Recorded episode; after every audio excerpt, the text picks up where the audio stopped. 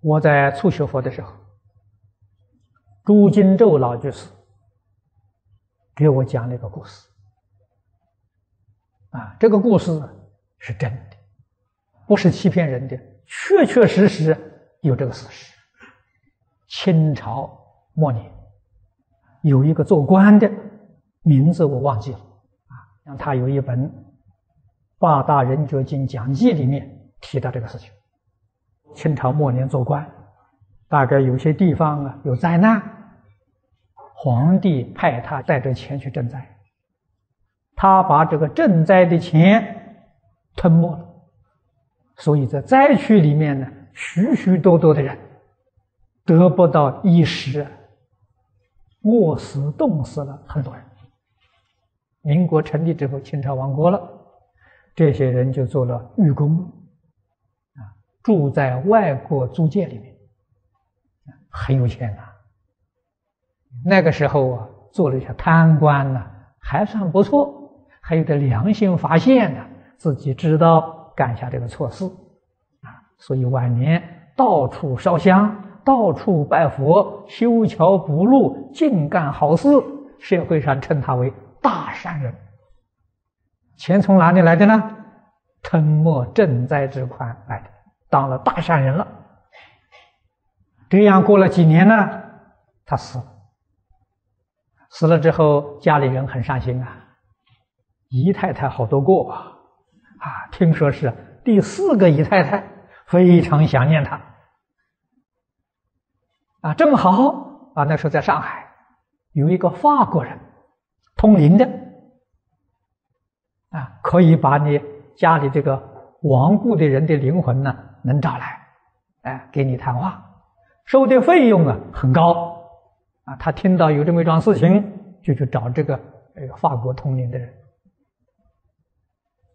啊，那钱他收了，收了，找了好久找不到，他就觉得非常奇怪，啊，然后呢告诉他，他说我绝对不是欺骗你，啊，我真找不到，他说如果你亲戚朋友当中有这个新过世的。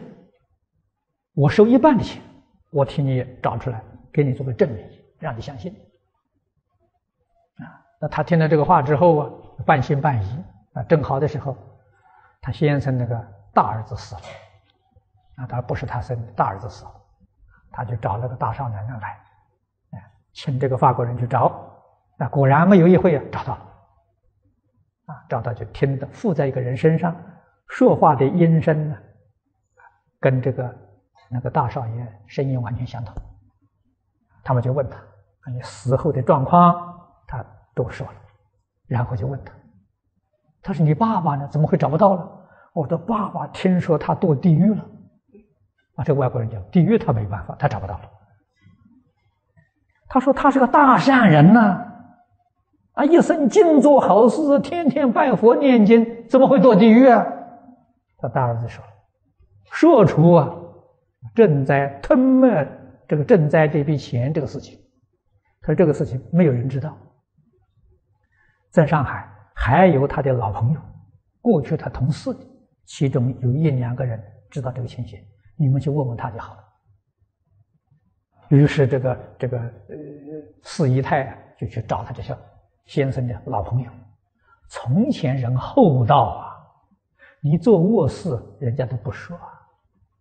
结果他家人找来之后呢，那个老先生就讲的说，是有这么一桩事情，但是他究竟吞没多少钱呢？那就不知道了，啊，就没人晓得了。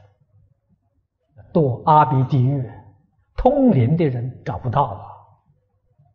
你想想看，做了这些卧事，虽然天天拜佛念经补偿，还是没用，还是要受果报啊。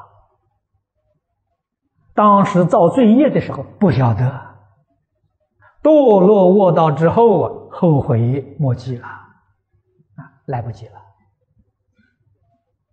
这是朱老居士告诉我有这么一段事情，他亲眼看见。